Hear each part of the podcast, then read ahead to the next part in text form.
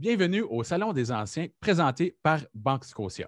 Conseil Plus. Découvrez comment une simple conversation Conseil Plus peut vous aider à atteindre vos objectifs.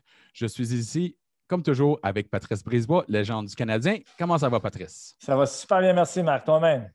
Moi, ça va toujours bien. Euh, on dirait que l'hiver s'en va finalement euh, et on peut se concentrer sur le reste du hockey qui se passe. Mais nous, on va avoir une conversation aujourd'hui avec euh, Maxime Lapierre. Toi, tu le connais assez bien, Maxime, hein? Oui, très, très bien. Euh, j'ai joué deux ans avec Maxime, mes deux dernières années à Montréal. Euh, un coéquipier que j'ai adoré jouer avec, même si c'était une recrue. se comportait en vétéran, un gars qui a toujours donné son 100% extrêmement fier de jouer avec le Canadien.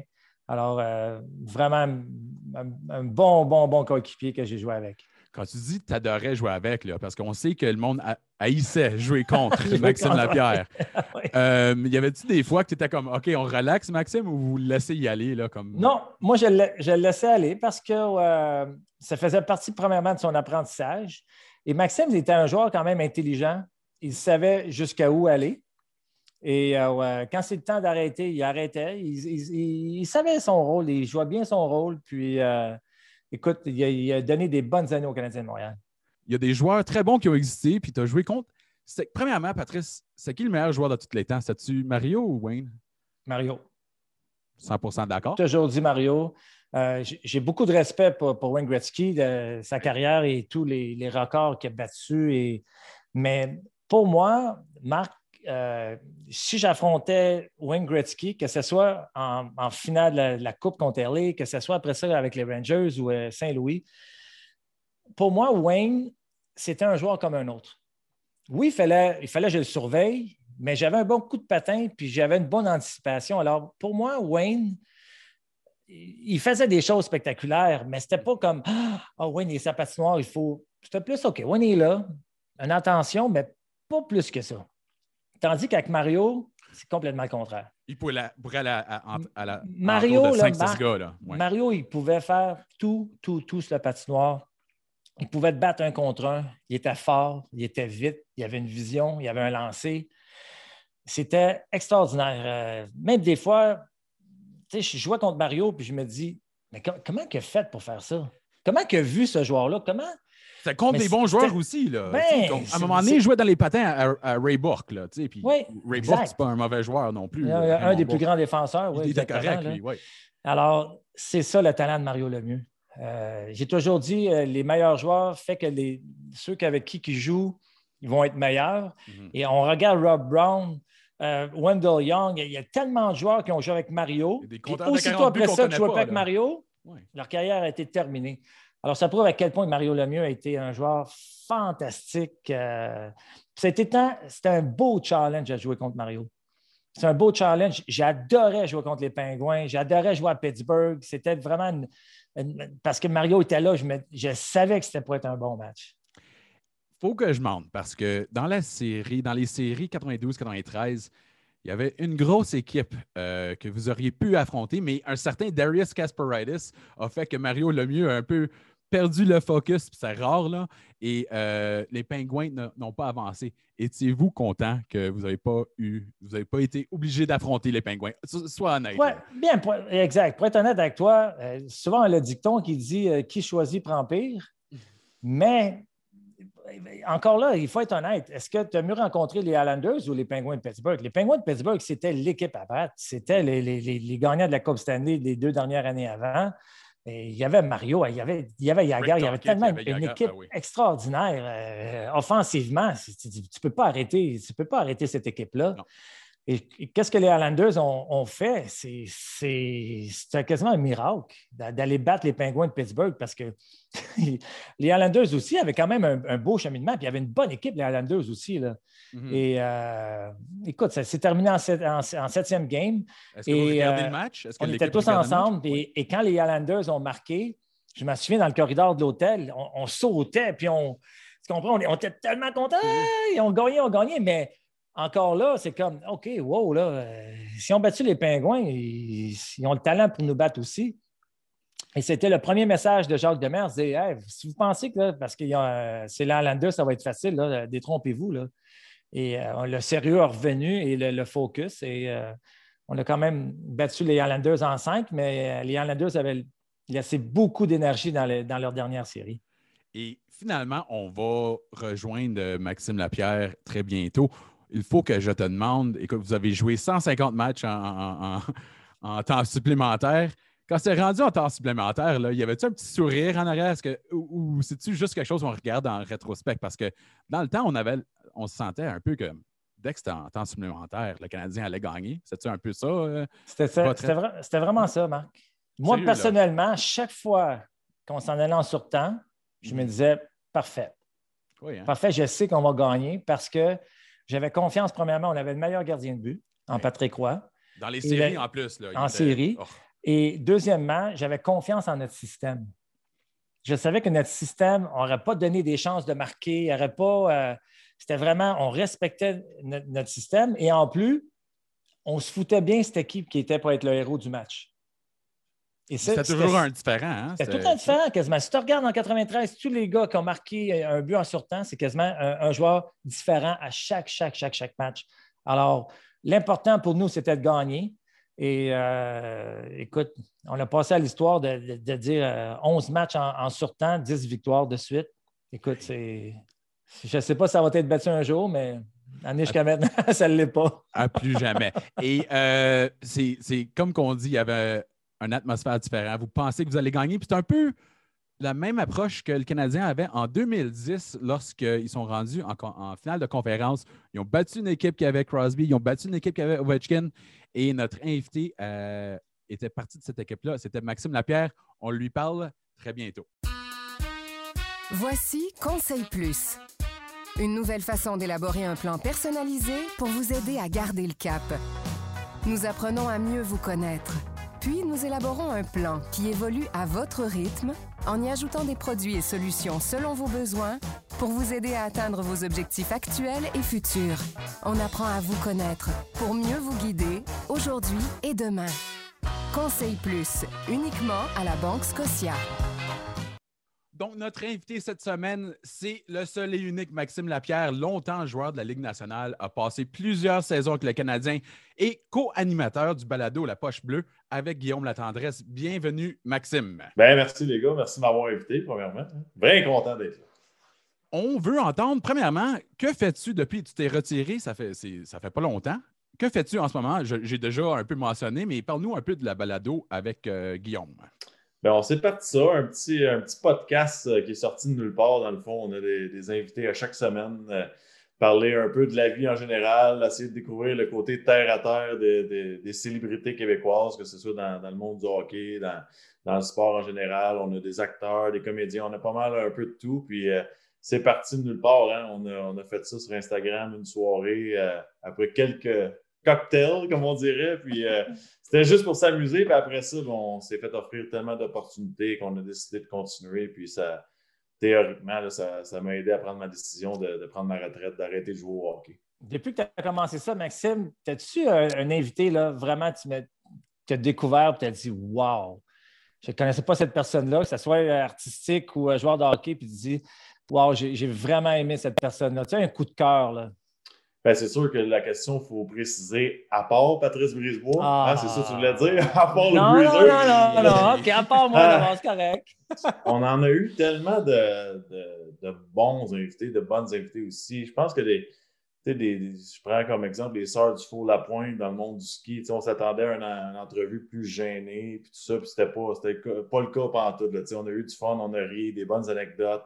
Euh, que ce soit Donald Brashear qui s'est ouvert complètement à nous, nous parler de euh, l'adversité euh, à laquelle il a fait face dans sa carrière, puis comment il, essaie de se remettre sur pied. Son honnêteté, c'était incroyable. Mike Ribeiro, même chose, même style d'entrevue. des fois, là, si tu prends l'exemple, hier soir, on a reçu Michel Charette, l'acteur des, Boys. On s'attendait, nous autres, à une entrevue, rire, puis juste des farces. Puis finalement, c'est tombé une entrevue où on parlait de pas, pas se sentir bien dans sa peau, puis essayer de, de, réussir dans la vie à, s'accepter comme personne, puis arrêter d'écouter l'opinion des autres qui essaient de te détruire. Fait que, on, on dirait toujours qu'on s'en va dans une, une, autre direction, on ne sait jamais à quoi s'attendre. C'est ça, c'est pour ça qu'on adore faire ce, podcast-là, c'est qu'on a, des belles surprises à chaque semaine. on ne sait pas quoi s'attendre sur ton balado. Les joueurs qui jouaient contre toi, Maxime, ne savaient pas quoi s'attendre quand tu étais sur la glace. Euh, tu étais un agiteur, soyons honnêtes. Mais tu étais un bon joueur de hockey, mais des fois, tu étais un agiteur. C'était quoi? T'avais-tu des joueurs que tu t'allais après, par exprès? Y avait-tu des joueurs qui réagissaient mal? Y avait-tu des joueurs qui réagissaient bien? Conte-nous donc des histoires d'agitateurs, euh, Maxime. Il y en a ben, tellement, Maxime. Hein? top, 10, top 10. J'en ai, pas mal, là, mais je sais pas pourquoi, mais mon meilleur client, c'était Joe Thornton. Puis ah j'ai jamais compris pourquoi. Tu sais, ce gars-là a tellement de talent. Il n'y avait pas à s'arrêter. Euh, puis se déconcentrer. Il y avait la mèche courte, hein, Max? Ah, c'était écœurant. C'était écœurant. Sérieux, là. Des fois, je parlais même pas, juste le regarder en riant, puis il me croche-checkait des coups de bâton dans le dos, tout. Puis à un moment donné, je m'estinais avec, c'était à San Jose, puis on se criait des bêtises, on s'en va au banc, on continue, il est penché par-dessus la bande, on crie, on crie, puis là, lui, il a décidé qu'il avait assez, puis il s'en va s'asseoir, mais il est allé s'asseoir dans le gap où il n'y a pas de banc, puis il est parti les, les quatre fers en l'air, il s'est fait la tête sur le bord du banc, puis là, quand il s'est relevé, il s'est ma main, moi j'étais crampé, mais qui était dans le trou, fait qu'il a comme fait, tu sais, en voulant dire, là, tu m'as eu, c'est là, Ça, Joe, Joe, il était, il était écœurant pour ça, puis... Euh, sais, ça m'a toujours un peu surpris de voir les, athlètes professionnels se sortir de leur game pour, moi qui dis des niaiseries. Puis j'ai jamais compris ça parce que moi, ça me dérangeait pas quand quelqu'un me parlait. Puis euh, des fois, c'était tellement anodin, c'était tellement stupide. Je pouvais juste regarder le patin comme s'il était détaché, puis le gars était enragé. C'était aussi stupide que ça. Je ne me créais pas de, scénario, je n'écrivais pas mes lignes, on s'entend. C'était pas de, pas de l'art que je créais, c'était des petits commentaires euh, de, de, temps en temps. Puis ça prouve, euh, Maxime, quand l'intensité est là, les joueurs réagissent différemment. Non, c'est ça, c'est le stress de la game, je pense. Ben la pression, puis là, tu veux tellement performer, puis tu as un fatigant qui s'en vient de dire des niaiseries. Mais toi, toi Breezer, je pense pas t'embarquer là-dedans. non, moi, je riais. Moi, je riais de ça, moi, je me disais, OK. Là, Donc, Maxime, il n'aurait pas fonctionné contre toi. Non, non, non, non. Euh, Honnêtement, non. Je restais concentré parce que je sais que c'est ce type de joueur-là, ça fait partie de leur game. C'est ça. Mhm. Tu sais, euh, je, pourrais, je pourrais en nommer là, tellement de joueurs qui, qui, faisaient juste ça, ben, tu sais, parler, puis parler, puis parler, puis à un moment donné, tu fais comment? Tu peux parler quand tu veux, là. Moi, regarde, ça, je focus, puis... Pour un agitateur, c'est la pire affaire. Hein? Quand tu commences les séries, là, puis tu vois, mettons, que le, plan de match sur le côté que tu as été mentionné, de dire embarque pas dans son jeu, Là, tu parles tout seul, personne ne se retourne, personne rit. Là, tu es comme bon, OK, on va trouver de quoi. Mais normalement, j'ai toujours trouvé le moyen par le match numéro 3 4 que le plan de match ont jeté des plus belles. Une des plus belles histoires, Marc, euh, que j'ai, moi, avec, avec Maxime, on, est, on joue avec Canadien, puis Maxime, on est à Vancouver, et les, les deux frères jumeaux, Cédine, sont là je vais laisser Maxime conter l'histoire parce qu'on était mort de rire sur le banc. Alors, Maxime, qu'est-ce qui s'est passé avec les deux Tu as fini par jouer à Vancouver. Avec, exactement. C'est ça l'histoire avec ça. Quand on, parle, on, parle de, on parle de mauvais timing. Là. oui. Oh, ben là, premièrement, je ne me rappelle plus c'était lequel, mais c'est un des deux Cédine. Puis euh, il passait devant le banc, puis j'ai crié. Euh, je disais, sérieusement, ton frère, il est vraiment laid. Hein? Ça n'a aucun bon sens. Puis, tu sais, lui, c'est sûr, tout de suite, il a allumé que lui aussi, il l'était. Puis, les gars étaient crampés sur le banc. Tu sais, moi, je pense que les Cédines ont réussi parce que c'est tellement des bons gars. Puis, à un moment donné, même affaire, esprit, six mois plus tard, sept mois plus tard, je me ramasse dans leur équipe. Puis, c'est là que tu vois le, professionnalisme de ces gars-là, comment ils sont respectueux. Je suis arrivé, ils en riaient, ils n'ont jamais fait mention de ça. Puis, c'est des petites anecdotes de même qui font que tu deviens agitateur. entre moi et vous, c'était pas grand-chose. C'était drôle. Ça faisait rire les, les, vétérans comme le Breezer. Ah, J'ai toujours aimé ça aussi. Ça détend l'atmosphère. C'est pas une distraction. Oui, mais il, doit y avoir des joueurs qui prennent ça personnel, à part de Joe Thornton. Tu dis que la part des gars, quand tu rentres dans le nouveau vestiaire, sont corrects, mais je suis certain qu'il y en avait qui étaient. Comme, y a-tu des, des, conversations par après, Maxime, avec des gars que peut-être. Euh, parce que euh, non, pas, agité un peu trop. moi, ça, ça n'a jamais été. Euh, de ce côté-là, c'était facile. les gars comprennent la game, je pense. Ils savent qu'on a un rôle, qu'on veut garder notre emploi dans la nationale. Puis c'était ça qui me séparait un peu des autres parce que tout le monde est capable de jouer au hockey. C'est plus dans la vie tous les jours. le monde, il pense que, que je suis de même dans la vie euh, chez nous. Comme, au, Tim Hortons. Là. Ben, c'est ça. Mais j'ai pas mes enfants, mettons, quand ils se lèvent le matin. J'étais une autre personnalité je savais que j'avais besoin de ça pour rester, pour me différencier un peu des autres parce que quand je suis arrivé à mon premier camp d'entraînement, puis d'ailleurs, c'est Breezer, le premier qui est venu à moi, qui m'a fait sentir à l'aise. Il a dit Hey, viens on va aller se réchauffer sur la glace. Puis, ça, ça m'avait aidé. Mais après ça, quand je regardais en entour, puis là, je ne me rappelle pas du chiffre exact, mais on va dire entre 70 et 80 joueurs au camp d'entraînement, il n'y en avait pas un qui n'était pas bon, il n'y en avait pas un qui n'était pas vite, il n'y en avait pas un qui n'avait pas, pas un bon lancer. Tout le monde est bon. Donc, je me suis dit, ouf, qu'est-ce que je vais faire pour justement me me séparer des autres. Puis Avec ses cheveux ici? Exactement. Oh! Avec ses cheveux ici? c'est, ouais, ça, je sais pas qui m'avait dit que c'était beau. essayé d'aller chercher la coupe du Breezer, mais moi, je mettais pas ça par en arrière, je le mettais par en avant. C'était pas le même flow, là, ouais, c'est ça. il n'y avait pas trop de flow là-dessus. Hein? Mais il, y a même quelques, il y a même quelques joueurs qui pensaient que c'était une marmotte écrasée sur l'autoroute, puis euh, je les pas loin. Moi, j'ai entendu, Max, que les gars, qui, savent qu'ils vont battre la journée après, ils vont pas dormir. Là. ils vont regarder au sheet list, ils vont regarder, OK, ce gars-là, c'est un gros bonhomme, puis il va m'en saquer une coupe. Puis là, je dors pas à soir. C'est vrai, ça? Max, ah Chara, là, quand on jouait contre Boston, Chara, il voulait-tu que, excuse-moi l'expression, mais t'arracher la tête? Il courait après, puis... Ben, c'est parce que tu, navigues pas mal plus que juste le, le, combat. Je vais, je vais donner un exemple. Moi, j'adore ça, le feeling, l'adrénaline, quand tu jettes les gants. Puis ça, je me suis souvent, les gens essayaient de faire référence que je ne me battais pas, mais j'ai environ 40-45 combats professionnels. Comme Lucic, là, c'est pas un petit gars là, non plus. À, Vancouver, une année, ça, faisait longtemps qu'ils n'ont pas eu un gars de 9-10 buts puis 10 bagarres dans la même année. Le, le, monde disait que je pas les gants, mais j'étais quand, quand, quand, je pouvais. Puis l'affaire que pour moi qui était difficile, c'était de naviguer les blessures puis le contrat. Parce que quand tu es toujours sur des contrats d'un an, tu n'en vas pas jeter les gants puis peut-être prendre le risque de tomber sur ton épaule puis tu finis ta carrière pour un combat. Donc, il faut que tu gères ta carrière de la bonne façon. Mais le feeling devant 21 000 spectateurs de dropper tes gants, c'est dur de remplacer ça. L'adrénaline. L'autre chose, Max, que les gens ne savent pas, c'est que la, la majeure partie des gens, c'est qu'ils n'ont peut-être jamais mangé un coup de poing dans, le visage. ouais. OK? Euh, moi, j'en ai mangé de là, puis le nez, puis, euh, gars, cette dent-là, euh, junior, je me l'ai fait casser, puis c'est correct. Ça fait, quand tu te bats, parce que tu as pris la décision de te battre, parce que soit que tu étais tanné de te faire écœurer, excusez-moi l'expression, bien, il faut que tu montres que tu es capable de te défendre. Alors, mais après, après la bataille, le, soir, tu as, l'œil euh, tout fendu, puis tu as le nez euh, rendu là, puis tu as, mal à la tête parce que le gars t'a donné des coups de poing sur la tête, puis là, tu n'es pas capable de dormir. C'est pas bien ben le fun. Parlons un peu d'un gars d'équipe. Vous deux, vous étiez là. Euh, il y avait une dynamique. Saku Koivu était capitaine, right? il y avait plusieurs autres joueurs. C'était quoi la dynamique un peu dans, dans le vestiaire. Nous, on voit pas ça. Nous, on, est là avec les caméras, avec les médias, puis c'est pas c'est absolument pas de même quand les caméras sont pas là. Est-ce qu'il y avait des clics? Y avait-tu euh, des rivalités euh, dans ce temps-là, dans les années environ 2010, ou c'était-tu un, vestiaire en santé? Ben, je pense qu'il y a toujours des clics dans n'importe quelle équipe. Mais de là à dire que ça, ça nuit à ton espace de travail, là, je pense que c'est c'est peut-être exagéré de certains médias à l'époque, mais c'est sûr, c'est sûr et certain qu'il y a des gars qui se tiennent ensemble, qui s'aiment plus. Si tu prends 20 personnes, tu t'en vas d'un restaurant, c'est pas tout le monde qui a, le goût d'être assis un à côté de l'autre. Que ce soit dans le hockey ou dans, dans, une famille, c'est comme ça. Euh, maintenant, est-ce que c'était bon pour l'équipe qu'il y ait un manque de communication entre les, gros canons, par exemple? Bien, ça, peut-être que, ça aurait dû être réglé. Puis normalement, c'est c'est à l'organisation plus haut de, régler ça. C'est pas juste aux joueurs. Mais moi, à cette époque-là, j'étais quand même très jeune. Mon, mm-hmm. mon, stress venait de me concentrer sur mon match puis d'observer ce, qui se passait entre les vétérans. Je, ne peux pas dire.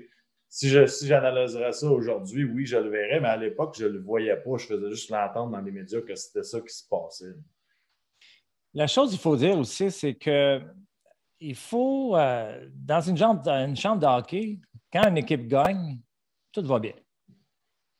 Mais quand ça va moins bien, c'est là que tu, vois les vrais. Ah. Les, gars qui vont rassembler. Puis, tu sais, quand tu as des, moments difficiles, c'est là que tu vois le joueur sur sa vraie image. Et on a, on a connu des années difficiles. On s'en cachera pas. Euh, j'ai connu des années difficiles qu'on n'a pas fait les séries, puis ça, allait mal. Là. Alors, c'est facile que l'équipe se divise parce que euh, chacun voit les choses différemment. Chacun aurait pu peut-être faire les choses différemment, que ce soit les joueurs, que ce soit les entraîneurs. Alors, on dirait que tout le monde blâme un et l'autre. Mais quand l'équipe gagne, que le gars, après l'équipe gagne, là, ça, fait 5-6 matchs de suite, puis que euh, certains gars, 3-4 gars, après un match, ils ne disent pas, puis ils s'en vont souper, puis ils ne disent pas à personne. C'est pas grave. On dit, on a gagné, c'est pas grave. Mais si on perd, par exemple, 5-6 matchs, puis tu as 4 gars qui s'en vont, ils vont dire, ah, ça, ça, c'est pas des gars d'équipe. Il me semble que ce serait le temps de se rassembler, puis de. Alors, là, est la, différence entre plier et casser. Il y a des équipes qui plient la tempête, il y a des équipes qui cassent. C'est quand les gars commencent à se séparer. Un changement d'entraîneur. Premièrement, on entend toujours la même affaire. C'est à les joueurs de bien jouer, il n'y a plus d'excuses.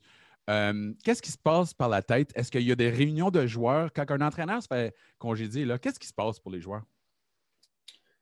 Premièrement, tu, sens que tu dois te reprouver et regagner ta place dans l'alignement. C'est sûr qu'il y a, des, joueurs qui sont intouchables euh, normalement, des super vedettes, tout ça, mais pour, pour, les gars de troisième, quatrième trio, par exemple, tu te dis, bon, mais ben, c'est, on, retourne, on retourne la case départ, puis j'ai besoin, besoin d'avoir de l'énergie, puis j'ai besoin de tout faire, d'être concentré sur le système. Tu sais, moi, la plus grosse différence, honnêtement, c'est l'attention. Quand le nouveau coach rentre dans la salle puis il commence son vidéo, ça ne devient plus de la routine. Là, tu te dis, ben, je vais porter attention parce qu'il va changer des affaires. C'est la concentration. Tu sais, pourquoi du jour au lendemain, un entraîneur part, tu as exactement la même équipe, mais tout le monde commence à travailler plus fort? C'est parce que c'est le focus qui, qui augmente. Ce n'est pas, pas nécessairement les gars qui ont décidé, bon, ben, je vais me forcer à soir parce que, tu sais, on oublie souvent, on entend souvent, je me, les gars ne travaillaient plus pour ce coach-là. Encore cette année, y a des gars qui abandonnent des fois? Ben, j'ai de la misère à le croire. En tout cas, tu ne te respectes pas comme athlète si tu fais ça. Là. Mais comme cette année avec l'autre Julien, par exemple, tu voyais que les gars venaient dans, dans, les mises en échec, ils travaillaient, mais ils étaient perdus sur la glace. Là, ça n'a plus rapport avec je veux jouer pour le coach ou pas. C'est juste qu'il y a un problème de structure. Puis là, on était rendu là. La structure, ça ne rentrait plus. Puis il fallait amener quelqu'un d'autre. Puis Dominique Duchamp, tu vois déjà la différence. Là, même s'ils perdaient des matchs, les deux premiers matchs, tu voyais qu'ils essayaient de nouvelles choses. Tu voyais qu'ils étaient plus concentrés, par exemple, en breakout.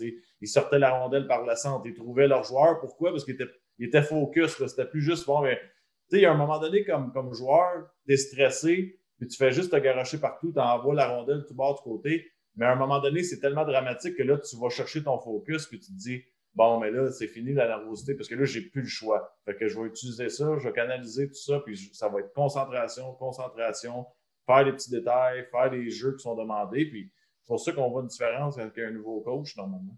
Mais quand tu as un nouveau coach, c'est que, premièrement, il y, a, il y a tout le temps, je vous dis, là, c'est comme ça, il y a à peu près 6-7 joueurs qui vont aimer le coach, 6-7 qui ne vont pas l'aimer, puis 6-7 sont indifférents. Voici Conseil Plus. Une nouvelle façon d'élaborer un plan personnalisé pour vous aider à garder le cap.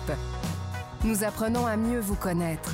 Puis nous élaborons un plan qui évolue à votre rythme en y ajoutant des produits et solutions selon vos besoins pour vous aider à atteindre vos objectifs actuels et futurs. On apprend à vous connaître pour mieux vous guider aujourd'hui et demain. Conseil Plus, uniquement à la Banque Scotia. Moi, je me rappelle bel et bien d'un but spécifique en 2010. J'imagine que c'est un but que plusieurs personnes t'ont demandé au sujet. Euh, premièrement, est-ce que tu t'es excusé à Alex Gogliowski et Marc-André Fleury pour, euh, pour avoir fait ça contre eux? Et euh, deuxièmement, qu'est-ce qui se passe dans la tête quand tu comptes un but? Moi, je, viens juste de regarder le vidéo. Le centre Belle partait fou. Tout le monde partait fou. On dirait que le bruit s'est passé pendant cinq minutes. Peux-tu nous expliquer un peu ce but-là, puis euh, juste les émotions que tu avais quand tu as compté euh, le but contre euh, Pittsburgh? Bien, premièrement, je vais commencer en parlant de ce que tu as dit avant, c'est que tu peux avoir un peu de temps de glace pour avoir un impact sur le match. Puis ça, c'est Alain Vigneault qui m'avait aidé. C'était mon coach Alain dans le junior, puis il m'avait dit toujours focus sur une affaire. Qualité au-dessus de quantité. Oui. Se concentre juste sur la qualité. Puis ça, ça je suis d'accord. Tu sais, puis ce but-là, c'était ça. Je voulais avoir un impact. Je savais que je n'allais pas avoir de chance vraiment en troisième période. Puis dans, le match, je me suis dit, quand je vais embarquer sur la glace, il faut que je sois prêt. Il y a pas de, je ne veux pas juste y aller pour avoir une présence normale puis tuer du temps. Je veux, gagner ce game-là. Je veux avoir un impact. Puis euh, je sais même pas, je regarde ce but-là souvent, puis tout le monde m'en parle. On dirait que j'ai été possédé pendant 30 secondes. J'en ai pas scoré 1000 début de même dans ma carrière. c'était beau. Euh, ceux qui n'ont pas eu la chance de le voir, euh, c'était 2010, match 6 contre les Pingouins. Et Alex Gogliowski il, a un peu fait le spinorama pendant que Maxime allait à l'entour. Il est allé à l'entour de Marc-André Fleury. Puis là, la rondelle t'a un peu suivi à la droite, puis tu as compté d'un but plus ou moins désert. Mais, mais est-ce que tu en as parlé à Marc-André depuis ce temps-là ou est-ce que tu en as parlé? Tu sais, des buts de même, là, euh, est-ce que tu vas en, en, discuter avec les anciens joueurs ou on n'en parle pas trop trop? Ben écoute, parce que moi, avec 5-6 euh, buts par année, c'est les sujets de discussion de pas assez longs. Donc, je parlais pas trop de mes buts parce qu'il me mettrait dans la face tous les arrêts que lui a fait. Mais c'était juste, pour moi, c'est même pas le but. Puis je le réécoute souvent, je vais être honnête avec vous. Oui? C'est le son du Sandel. Puis le temps que ça a été très, très bruyant. on dirait que le monde, il se rassisait plus. Là. la serviette, elle s'est tournée pas mal longtemps après que le but a été annoncé. Puis c'est je, regardais comme des gars sur le banc, j'étais comme crime, ça n'a pas de bon sens, le, feeling qu'on est en train de Oui, il faut aussi mentionner que Maxime a déjà été choisi en tir de barrage. Il a été marqué. Oui, 12 fois. 12 fois. tout, le monde, tout le monde pense, mais ouais, commence. Hein, qu'est-ce que Maxime Lapierre va faire en tir de barrage? Maxime Lapierre a des bonnes mains. Maxime Lapierre est capable de marquer des buts. Mais les meilleurs il a, il a, il de barrage, ce n'est pas nécessairement les meilleurs compteurs dans la ligue. Là. On voit une grosse différence. C'est toujours une question de. Comment je dirais ça? Les bons joueurs sont bons 82 matchs. Après ça, tu as des gars de troisième trio qui sont bons 50 matchs. Puis tu as des gars, je parle de côté euh, skills. Puis des gars comme moi de quatrième trio, on, les a les skills, mais on les a 10 matchs, 20 matchs par année. C'est juste que c'est pas régulier. Tu sais, des bonnes mains, pour nous, c'est pas assez naturel pour être capable de le faire soir après soir après soir. C'est juste a des soirs que tu arrives à l'aréna tu te sens bien, tout va bien, ton corps, tu pas de blessure, as bien dormi. Ben là, es capable, ce match-là, d'avoir un bon lancer et des bonnes mains. C'est tout simple que ça. C'est pas naturel, mais on les a pareil. Revenons un peu sur 2010, si on peut, Maxime, parce que moi, je trouvais, en tant de fanatique, c'était. On dirait qu'il y avait quelque chose un peu spécial avec cette équipe-là. Je sais que euh, ce qui est drôle, c'est que moi, je pense que vous avez mieux joué contre Philly que euh, Washington et Pittsburgh, mais vous avez quand même perdu. Mais c'était quoi l'atmosphère dans cette équipe-là? Peux-tu nous un peu décrire la confiance que Yaroslav Alak donnait? Et on n'oublie pas, Mike Camilleri comptait sur chaque deux buts. Il y avait l'effet du quatrième trio, toi, Dominic Moore et. Tom, Tom, Tom. Tom, OK, et voilà. Euh, on dirait, il n'y avait peut-être pas des étoiles sur cette équipe-là, mais on dirait que c'est tellement un bon, une bonne atmosphère dans le vestiaire. C'était une chose, c'était l'attitude. C'était pas, euh, pas toléré de prendre un raccourci. C'était aussi simple que ça. c'est pour ça qu'on a eu du succès. Tu sais, sais pas si vous vous rappelez, tu avais les Gill, les Georges. Il n'y a pas personne qui ne bloquait pas de lancer. Il n'y a pas personne qui tournait devant une mise en échec. Euh, euh, oui, oui. Exactement. C'était des gars fatigants, les Gianta. Même Scott Gomez, il a eu sa, part de critique à Montréal, mais il était très important cette, année-là. Puis les, les, gars prenaient les choses au sérieux. Puis c'était juste une équipe qui était qui voulait gagner. D'une certaine façon, la magie s'est créée parce qu'on n'avait pas d'affaires là. On était huitième, on n'avait pas d'affaires à battre Washington. Puis là, quand tu commences à y croire, vous savez, c'est une question de momentum en série. C'est l'équipe qui arrive la, plus chaude en série qui est capable de, gagner. Puis après avoir battu Pittsburgh, ben là, honnêtement, je ne cacherai pas que je pensais qu'on allait gagner la Coupe Stanley. Je me disais, si on est capable de battre ces deux équipes-là, la façon qu'on joue en ce moment, on est, on est capable. Puis je pense qu'on a manqué de gaz, honnêtement. Tu parles des Flyers, on a manqué, manqué d'énergie à un moment donné. On n'était plus aussi explosif dans nos mouvements, on n'était plus aussi euh, affamés parce que les gars commençaient à se blesser, fatigués. On avait, on avait joué au-dessus de notre tête un petit peu les deux premières rondes, ça, ça nous a rattrapés. Et comment préparons-nous pour jouer contre un gars comme Ovechkin et un gars comme Crosby? Là, comme... Avant les matchs, est-ce qu'on met un grand cercle alentour et on dit on espère qu'il ne nous domine pas trop ou euh, il disait-tu, Maxime, toi, tu es sur Sydney ou, est-ce qu'il ne mettait pas contre Sydney? C'était quoi l'approche de jouer contre des super vedettes comme Ovechkin et euh, Crosby?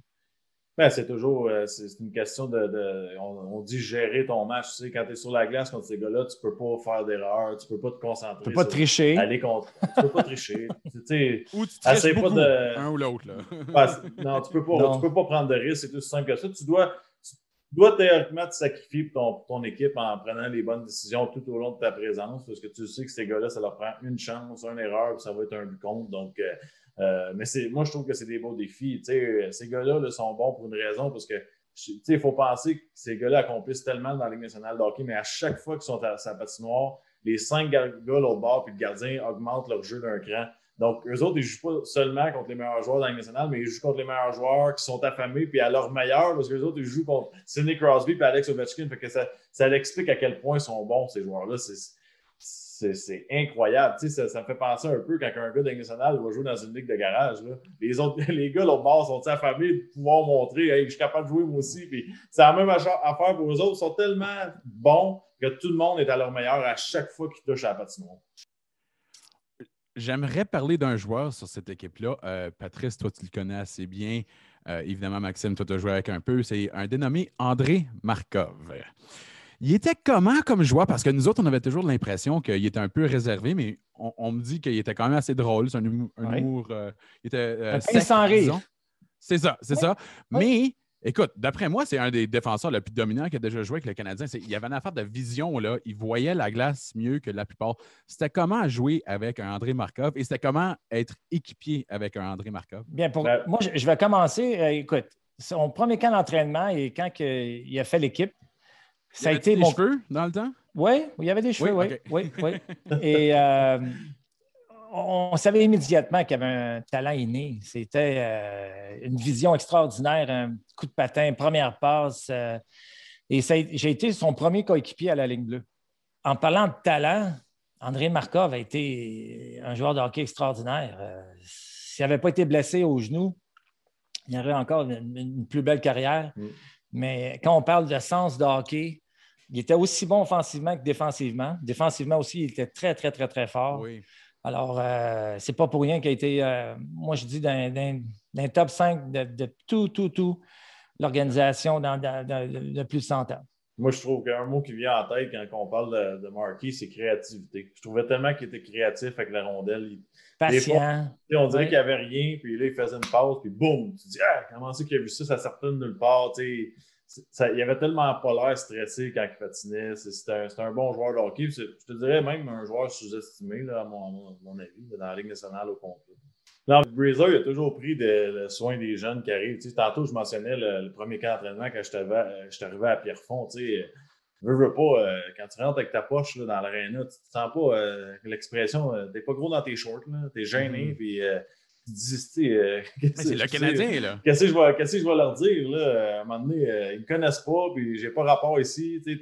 L'anglais, c'était pas fameux, puis tu rentres, là, Pierre Gervais, il t'aide, puis il te guide un peu, mais tu te sens tout seul, pas à peu près, là, Puis là, jusqu'à temps que je m'en aille sur la glace, je me disais, Colin, le Breezer était dans le corridor, il a dit Hey, Maxime, viens Marche avec Breezer, comment ça va? Tu te sens-tu bien? Euh, fais ce que tu as à faire. Tu n'as pas besoin de respecter les gars dans le sens, euh, ne pas gêné de frapper puis jouer ta game. Puis c'était tiré avec moi. Puis c'est important. je suis sûr qu'il y a des joueurs dans leur carrière qui sont arrivés dans des mauvaises organisations, qui n'avaient pas des bons vétérans, puis ça les a complètement ruinés.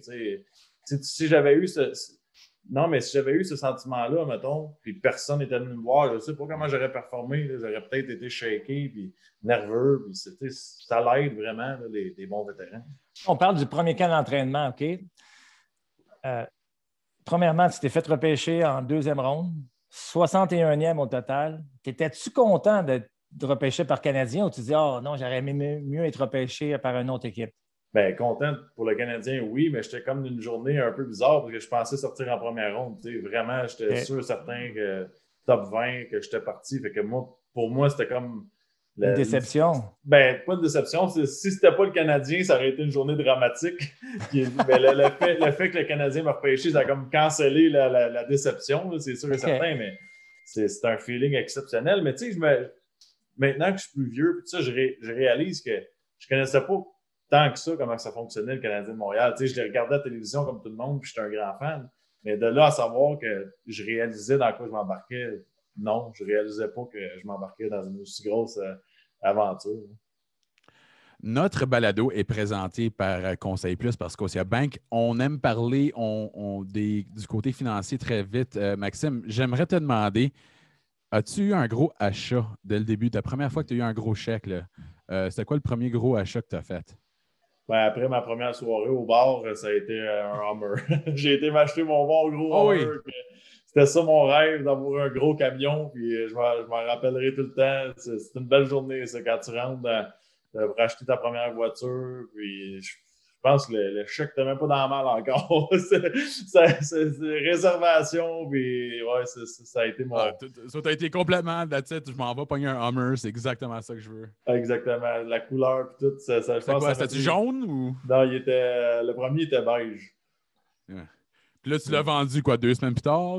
non, non, non, je l'ai gardé longtemps. Je, je, l'adorais, ce truc-là. Puis euh, c'était ça. Puis euh, c'était mon cadeau. J'avais une anecdote là-dessus. J'avais été dans un, concessionnaire euh, ailleurs pour m'acheter un, un, camion. Puis, j'étais jeune avec des trous dans les jeans, puis la casquette sur le côté, puis tout ça. Puis quand je suis rentré, personne ne s'est levé. ils m'ont regardé comme OK, il va partir dans pas long. que j'ai fait OK, je vais aller l'acheter ailleurs. Je ne laisse pas conduire des chars, lui. Exactement. Il n'est pas capable d'acheter ça. que ça, montre à quel point on est jeune, on ne sait pas, on est naïf, on ne sait pas comment ça fonctionne la vie encore, puis tout ça.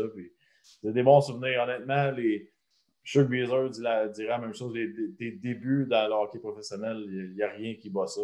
que, que ce soit le premier contrat, le repêchage, première journée avec le chandail, premier match. Il n'y a pas rien qui bat ça dans, le monde du sport. Non. Écoute, euh, c'est la même chose de mon côté, Max. Euh, bon, j'ai reçu mon bonus, je suis allé m'acheter mon Jeep. Puis après ça, bien, l'année qu'on a gagné la Coupe Stanley, j'ai acheté ma première Porsche. Y avait-tu des bonus de Coupe Stanley, avez-vous? Oui, oui, on avait. On, vous ne faites pas payer dans les séries, hein? Oui, oui, on est, on est payé en bonus, oui. Ah, mais en bonus seulement. En bonus, exactement. C'est quoi le bonus pour avoir gagné la Coupe cette année, si je peux me le permettre? Euh, ça n'avait pas été beaucoup. Comme 25 000, quelque chose? Euh, moi, à peu près, 25-30 000 à peu près, là, pour deux mois de hockey. Alors, ouais, tu sais, même, même dans le hockey d'aujourd'hui, les gars qui font 5, 6, quasiment 10 millions, tu hmm. joues pendant deux mois et demi de hockey. Pourquoi? 100 000, 150 000? à peu près. Je, sais, c'est beaucoup d'argent pour n'importe quel. Mais relativement à ce qu'ils font, non. c'est Exactement. Alors, c'est vraiment pour l'honneur que tu joues, puis c'est pour la bague. Sinon, euh, tu ne fais, pas ça pour l'argent. Moi, Max, là, je veux savoir. Là, bon, ça fait 4-5 ans que tu joues au Canadien. Et là, conte-nous comment ça s'est passé, ton échange. La première fois que tu t'es fait échanger, là, tu te dis Oh, pourquoi? Suis certain que tu t'es demandé pourquoi qu'il m'échange. Est-ce que tu as demandé d'échanger? Ça n'allait pas bien? ou euh, Qu'est-ce qui s'est passé?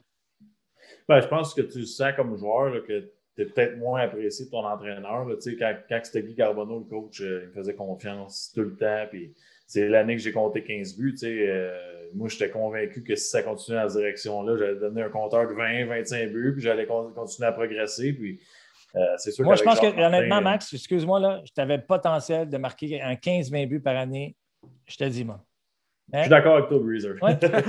c'est une question d'opportunité. Puis, tu sais, quand, quand, Jacques est arrivé, ben, c'était pas, euh, j'étais peut-être pas son choix numéro un pour remplir ce rôle-là. Euh, puis, à un moment donné, on s'en allait une game en Floride la veille du jour de l'an. Puis, j'avais mis mes valises dans l'autobus, mais ça, ils n'ont pas voulu rester dans l'autobus, les valises. Ils ont, ils ont, sauté assez rapidement. Puis, si je me rappelle, là, parce qu'on dirait que dans des moments comme ça, tu perds un peu de détails, tu es tellement stressé, puis tout, mais il me semble qu'on m'avait dit, tu es échangé, mais on ne peut pas te dire où en ce moment parce qu'il y a comme deux deals à la table. Fait que là, moi, je m'en vais dans ma chambre d'hôtel, puis je m'en vais, mais je ne sais pas où encore. Euh, t'appelles qui? T'as appelé tes parents? J'ai appelé mes parents, puis là, c'était la panique, parce que moi, ma famille m'attendait chez nous, parce que c'était le party du jour de l'an après. Tu sais, euh, on pensait revenir après la game, puis tout ça. Puis euh, non, je, suis resté là, puis euh, là, je paniquais parce que tu sais, là, tu pars du Canadien, c'est une déception. Moi, dans ma tête, j'étais capable de remplir ce rôle-là pour 20 ans, mm-hmm. sans avoir aucune compétition. Le gars de centre de quatrième trio québécois, je ne voyais pas qui pouvait me voler ma place. J'ai toujours pris ça au sérieux aussi. C'est pas comme si je me pognais le pain. puis, puis, quand on m'a annoncé que j'allais à Anaheim, ben là, on dirait que ça m'a même pas comme fait Ah, c'est cool, je m'en vais à Californie. C'était comme. T'as pas pensé du surf, euh, non? Des... pas. Euh, puis tu sais, maintenant que je suis plus vieux, puis j'analyse la situation, je me dis crime. Peut-être j'aurais aimé ça être échangé là euh, si j'avais été échangé avec ma famille et mes enfants. J'aurais dit ah, on s'en va à Californie, on est bien, il fait beau, puis tout. Puis c'était pas ça pendant tout. J'ai tellement mal performé là-bas. Quand je suis arrivé là-bas, première journée, là, J'étais sur le premier trio avec Gatslav Perry, parce qu'ils voulaient m'essayer, parce qu'eux, ils avaient vu mon, mon talent. Ils ont dit il est capable d'en scorer des buts, puis il pourrait amener une dimension. Puis j'étais tellement pas là mentalement que j'ai pas, pas été capable de prendre cette opportunité-là. Pas cap... je me rappellerai le premier match, je recevais des passes de Getzlaff, il n'y avait même pas de goaler dans le net, puis je n'étais pas capable de la mettre dedans. C'est-tu ton plus. Est-ce que je peux dire c'est ton plus grand regret? D'avoir pas performé au bon moment? C'est, bon, oui, c'est regret, oui, puis non. C'est juste de ne pas avoir eu l'expérience de couper à la corde. Tu sais. C'est ça. D'avoir mis. Tu avais encore la tête à Montréal. Exactement. Ah puis, probablement que si j'avais été drafté, mettons, à Ottawa, puis j'avais été changé en Anaheim, que ça n'aurait pas, pas, été ça l'impact. Tu sais, j'aurais dit, yes, je suis rendu en Anaheim, puis je vais Ils m'en mettre dedans, puis j'ai même pas pensé à ma carrière à moi puis à faire de l'argent. J'ai pensé à je suis plus à Montréal. Tu sais, au lieu de. Ah. J'arrivais chez nous le soir, puis j'avais mal joué. Je pensais pas que j'avais mal joué. J'étais encore, je suis plus à Montréal. Tu sais. Bon, ça fait quoi que, que j'ai pas frappé tant que ça à soir, je suis plus à Montréal. C'était toujours, ça revenait toujours à ça. Puis à un moment donné, je performais tellement pas qu'ils m'ont échangé encore dans la même saison à Vancouver. Puis là, j'ai retrouvé mon ancien entraîneur Alain Vigneault, puis ça m'a sorti du trou. Je pense que encore là, j'avais été changé ailleurs, probablement ma carrière se finit là, euh, dans la Ligue nationale. Quand tu es allé à Vancouver, là, tu savais qu'il y avait un entraîneur qui t'aimait, qui te connaissait, puis tu as eu des maudites bonnes années. Quand on pense en 2010, Maxime, finale de la Coupe Stanley, septième match contre Boston, tu es passé à un match de gagner la Coupe Stanley. C'est. Hein? Parle-nous de ça, là. C'est. Hein? Ben, être, si, être si proche, peut être si loin. Ah oui, ça, ça, a fait mal ça aussi. Mais tu sais, cette année-là, échangé de Montréal à Anaheim. Anaheim, j'arrive à Vancouver. Vancouver, Alain Vigneault me dit Tu vas jouer, j'ai 5-6 minutes de temps de glace pour toi parce qu'il y avait Henrik Sedin, Ryan Kessler puis Manny Malotra dans son prime en avant de moi. Puis là, après deux matchs, Manny il reçoit le puck dans l'œil. Et fini, c'était triste, très triste. Puis là, Alain me dit Là, tu vas prendre ta chance. Il m'a parlé de même. C'est assez. Tu as une mauvaise saison. Là, théoriquement, reviens-en. Puis prends-la à la place. Tu es capable. Je sais, je t'ai déjà coaché. Puis à partir de là, euh, je me rappelle en finale de l'Ouest, c'était moi qui étais contre le trio de Pavelski, c'est la glace, puis c'est moi qui le watchais. Puis dans les médias, c'était comme le trio de Pavelski n'est pas capable de jouer contre le trio de la pierre. La confiance était rendue là. On s'est rendu en finale, game 7, honnêtement, à Vancouver, si tu m'avais demandé c'est quoi les odds qu'on perde, j'aurais gagé ma vie. C'est impossible qu'on perde. L'équipe est trop bonne, les fans, tout. Puis sais comment c'est au hockey, momentum, commence la game, on domine, on domine, on domine, puis à un moment donné, pow, un but de nulle part de Boston, puis ça s'est effondré. Je pensais, honnêtement, je pensais que ça allait me faire mal beaucoup plus que ça de perdre. Puis je, pense que je l'ai regardé d'une façon mature. Je, me suis considéré chanceux d'avoir joué ce game-là, même si je n'ai pas levé le trophée. Juste d'avoir eu à marcher à l'aréna puis me préparer pour ce game-là, pour moi, c'est spécial. J'ai appelé le Breezer euh, vers Game 7 en plus pour avoir un, un petit euh, Breezer. Qu'est-ce qu'il t'a dit? Ben, il m'a juste dit, euh, pense comme c'est une game comme un autre, il n'y a, pas de, a pas de stress à avoir. je voulais savoir, dans le fond, peut-être que lui, il l'avait vécu et qu'il s'est dit, même si j'ai gagné, je, me serais préparé différemment, j'aurais fait quelque chose d'autre. Mm-hmm. Puis je voulais entendre la version de Breezer, peut-être, tu sais couche-toi plus parce que tu vas être stressé à mort, ça, ça va te brûler. Tu sais, pas rien de ça. Puis il m'a dit, amuse-toi, fais la même affaire, puis il arrivera ce qui arrivera. C'est surtout enjoy the moment. Exact. Tu sais, tu es en septième. N'importe quel joueur de hockey, tu dis, hey, finale, septième match. Tu comprends? Là, tu fais comme.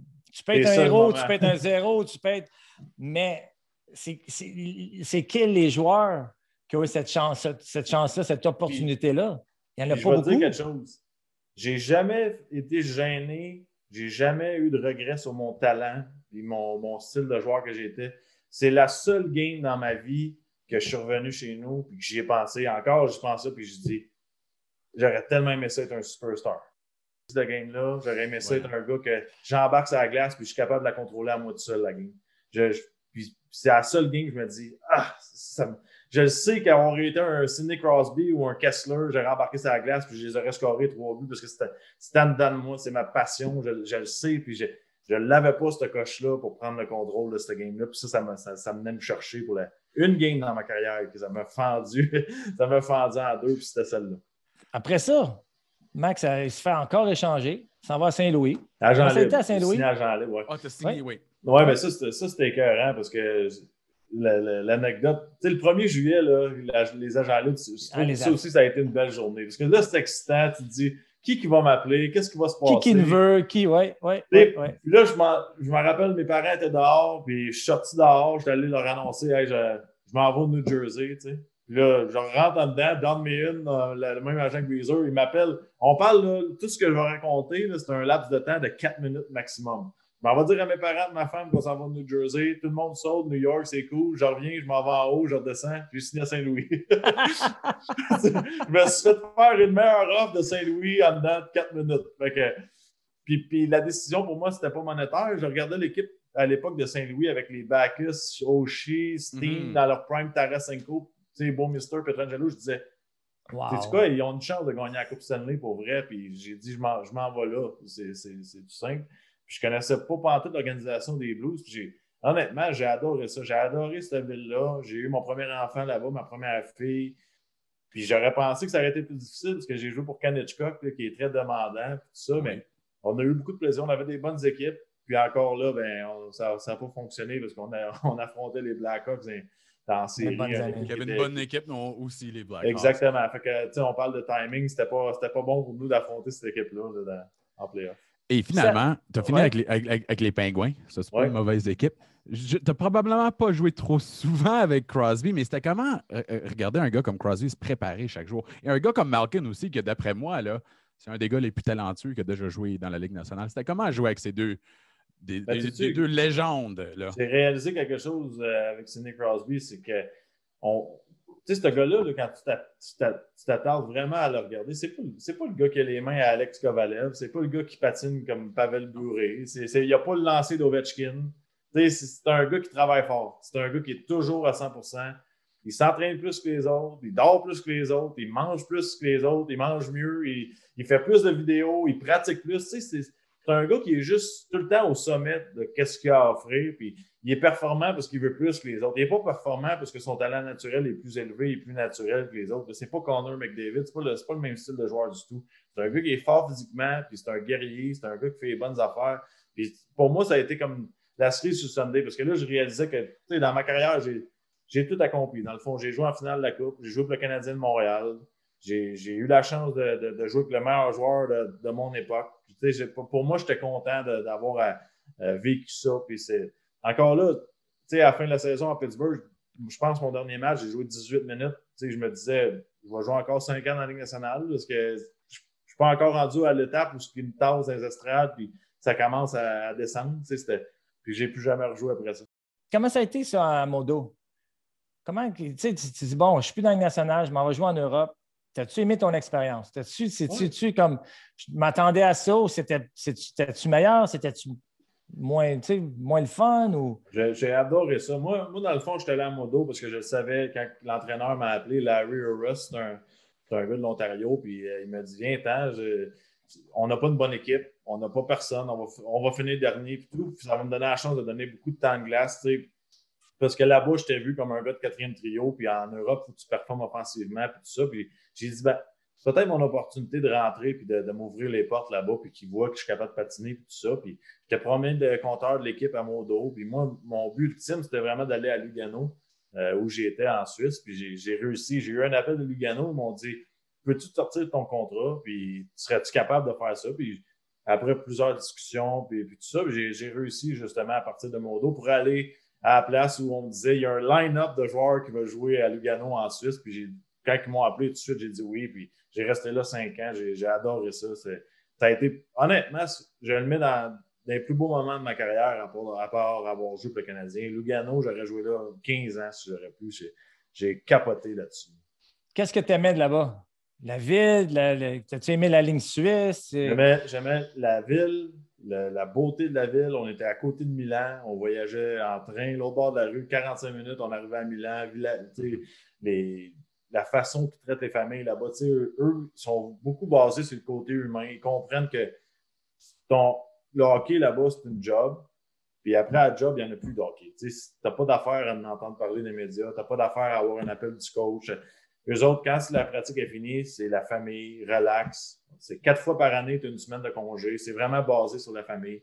Puis la qualité du jeu aussi. Tu as joué Breezer, la Suisse, c'est vitesse offensive, des beaux buts. C'est Ouais. c'est le fun. Il n'y a pas de violence, il n'y a pas de mise en échec, il n'y a pas de stress d'aller te battre. Il y a pas de... Ils veulent des buts, puis c'est c'est le fun, c'est du beau hockey à regarder. Puis ça m'a surpris parce que, tu sais, comme à Lugano, c'était 8-9 000 personnes remplies euh, à côté du monde assis dans, dans, dans les escaliers. Les partisans sont fous, là. Ah ouais, fou. C'était fou. Comme on fou. parle à Montréal que c'est des partisans qui font du bruit. Non, non, ils font plus de Non, bruit non, en Europe. Je, je vais te le dire tout de suite, on a, ils n'ont pas Ah à être gênés à Lugano, c'est c'est- c'est au côté ambiance. Oui. Euh, tu sais, je me rappellerai ma, ma première expérience, on revenait de la route, puis on, on avait perdu un match, puis je voyais, euh, en sortant du tunnel, la- je voyais l'aréna, puis je voyais de la boucane. Puis je disais, ouais, qu'est-ce qui se passe? Nos, nos- nos voitures sont en feu. Puis tout, c'était les partisans. 1000 partisans environ, le feu dans le milieu, batte de baseball. On veut parler au capitaine. Tu vas venir nous expliquer pourquoi vous avez perdu en, à soir. Puis là, j'étais là, ah, ben c'est intense. Ils bloquaient avec un autobus de fans le parking pour les joueurs pour pas qu'on ait nos voitures. Tu- Vous allez retourner chez vous quand vous allez nous expliquer pourquoi vous n'avez pas travaillé à soir. Là, j'étais comme, wow, c'est- incroyable. C'est des passionnés. Puis c'est, on dirait qu'on est comme dans une bulle ici, là, en Amérique. On pense juste à la Ligue nationale, mais là-bas, ils, en- ils ont gagné leur championnat. Ils ont les, les- la fierté de leur organisation. Puis tout ça, c'est aussi important pour eux que le Canadien l'est pour nous. Puis j'ai réalisé ça en allant jouer en Europe. Un autre bon, euh, une belle opportunité que tu as eu aussi, vu que tu es allé jouer en Suisse, mais tu es allé à la Coupe euh, Sprangler, as représenté le Canada. Ouais, ça, c'était c'était incroyable. Puis c'est surtout la façon que c'est arrivé pour moi. Moi, le- la Coupe Spangler, c'est. Là-bas, c'est l'événement famille, euh, du beau hockey, Team Canada. À c'est Davos. Noël.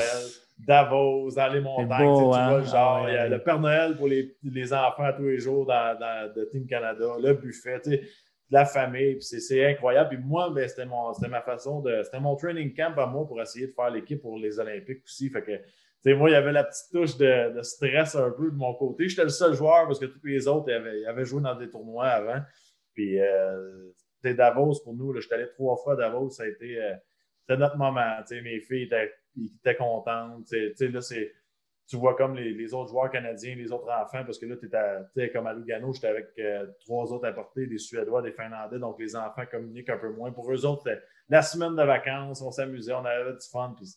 C'est un des plus beaux tournois auxquels j'ai participé. Je me suis vraiment amusé quand là. Finalement, j'aimerais demander, c'est quoi le processus? Je sais que c'est difficile, mais je sais que c'est difficile pour un athlète en spécifique de, de- de décider, that's it, j'ai fini. Euh, je pense plus que je peux en donner, ou peut-être j'ai déjà donné mon mieux. Comment ça s'est passé, cette décision-là, euh, Max et euh, Patrice, de finalement dire, là, OK, that's it? Ben, moi, c'est beaucoup de facteurs. Euh, Le premier, c'était la, numéro un, c'était mes enfants. tu sais. Je voyais qu'ils étaient en train de se construire un cercle d'amis, qu'ils étaient en train de se construire leur vie en Allemagne, mais dans ma tête, pour moi, je savais que c'était temporaire. Donc, je je me trouvais pas fair de, de- de les voir se créer ces liens-là, puis de dire, c'est sûr et certain, dans un an, je, je détruis ça. Donc, j'ai. Quand je pensais à ça, quelques petites blessures, euh, le, hockey cette année, c'était différent avec la pandémie, pas de spectateurs, tout ça. Je, suis comme venu à la conclusion, bon, tu sais, je savais que ça allait pas être facile de sortir du hockey, mais ça, cette année, ça rendait tout facile. C'était comme.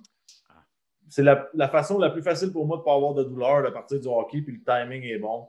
Je suis tanné, j'ai plus la même, euh, j'avais plus la même motivation. Moi, j'étais un gars qui, je m'entraînais deux fois par jour, puis je mangeais pas de dessert la semaine quand j'avais une game, puis là, c'est rare que je mangeais une salade puis du brocoli. Moi, te le dire tout de suite. Que je- Là, c'est je- des Joe Louis, là. ouais. je savais, je savais que mon intérêt était plus là, que j'étais j'étais vraiment là juste pour, pour être là. Fait que j'ai dit c'est assez, je m'en reviens à la maison. Puis en même temps, ben, j'avais des belles opportunités avec le podcast, avec TV Sport, puis tout ça. Puis je me disais peut-être que je les aurais plus ces, ces, ces chances-là non plus euh, après ma carrière. Donc, tu sais, le temps, go. Puis euh, écoute, ça s'est décidé vite, honnêtement. Oui, hein? Ben, je me rappelle, j'étais dans mon bureau là-bas à Berlin, puis je pensais, je pensais, je pensais, puis deux, trois heures après, je suis monté en haut, je disais à ma femme, es-tu capable de trouver une école pour les filles euh, après Noël, tu penses? Puis si oui, ben moi, j'ai fini.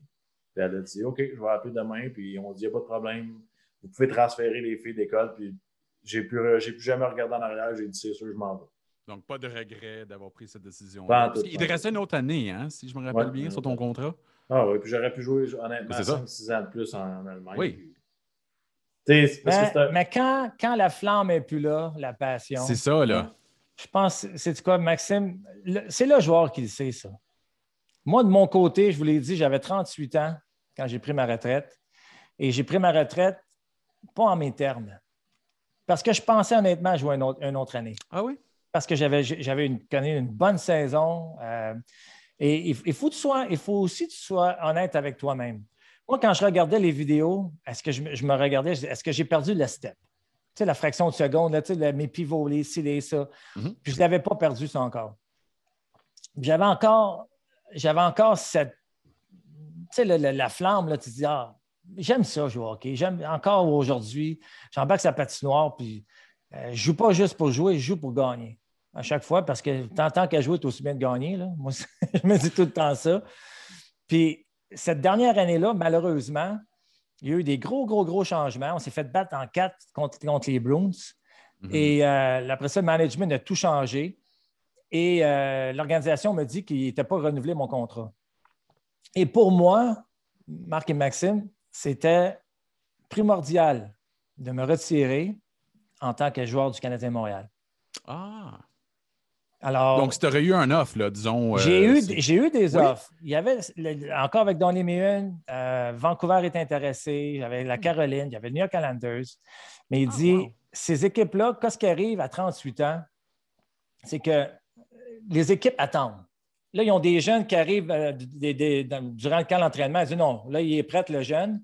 Et là, Mhm. pendant le camp d'entraînement, il se regarde, les, les GM, et il dit non, il n'est pas encore prêt. Alors là, c'est là qu'ils vont signer un, vétéran ou, il y a des blessés durant le camp d'entraînement. Tu comprends? Alors là, je voulais-tu attendre encore, déménager encore la famille juste pour un an, c'est ça? Puis comme je vous ai mentionné, moi, c'était c'était primordial de finir ma carrière en tant que Canadien de Montréal. Alors, c'est pour ça que j'ai pris ma retraite. Mais toujours dans ma tête, je ne sais pas j'ai pris la bonne décision. J'aurais peut-être dû aller jouer ailleurs parce que j'aimais, j'aimais jouer au hockey. Même j'avais pensé retourner en Europe Ah oui, hein? parce que j'étais un bon patineur. Puis les grandes patinoires, j'aurais pu jouer encore un, deux, trois ans facile, facile, facile parce que j'aime la game. Mais les, les- les athlètes qui ont pu cette flamme-là, qui. ah, oui, j'étais. Je, je- je vais vous dire, là, j'étais, je suis magané, là, deux opérations d'eau, l'abdomen, les épaules. J'ai quasiment le corps, le, le corps refait, Mhm. mais ça reste que j'aimais, j'aime jouer au hockey, j'aime performer, j'aime, j'aime ce feeling, j'aime être avec les boys. Mais quand tu l'as pu, tu l'as pu, puis je respecte la décision de Maxime parce qu'à 35 ans de dire, puis je sais que Maxime aurait été capable de jouer encore deux, trois, puis quatre ans facile, facile, parce qu'une Oui. de ses plus belles qualités à Maxime, c'est son coup de patin. Puis il travaillait fort. Donc Puis il travaillait fort, en- puis en Europe, si tu patines, tu vas, tu vas jouer là, euh, des années puis des années. Et finalement, pour en finir, Maxime, j'aimerais juste savoir, euh, premièrement, c'était fantastique, merci pour toute l'information. C'est quoi ta meilleure mémoire lorsque tu portais le chandail du Canadien? C'était-tu de faire repêcher? C'était-tu ton premier but? C'était-tu le but contre Fleury? C'est quoi exactement là, quand tu penses, oui, j'ai joué pour le Canadien? C'est quel moment que tu te rappelles le plus? Tout le monde me demande ça, puis pour moi, c'est vraiment le, c'est le deux heures jour de match de rentrer dans le vestiaire du Canadien, puis voir les chandails accrochés, puis sortir du tunnel, les lumières fermées avec les fans qui, qui applaudissent quand ils voient ta photo sur le- sur l'écran géant. Ça, ça, pour moi, c'est. Si tu me dirais ah, aujourd'hui, sais-tu quoi, pour 100$ par game, tu peux venir le faire, juste t'habiller puis sortir, puis tu retourneras chez vous après, je vais le payer, puis je vais le faire. je vais te le dire tout de suite parce que ça, ça vaut les frissons, pas à peu près. On va en finir ici. Merci à vous, Maxime, et encore une fois, Patrice. Euh, Merci à toi aussi, le fun. On va être de retour la semaine prochaine avec une autre légende du Canadien. Mais entre-temps, laissez-nous savoir ce que vous pensez du balado et laissez-nous savoir ce que vous pensez de notre conversation avec Maxime Lapierre. Merci d'avoir venu, Maxime. Merci, Merci, Max. Merci les boys.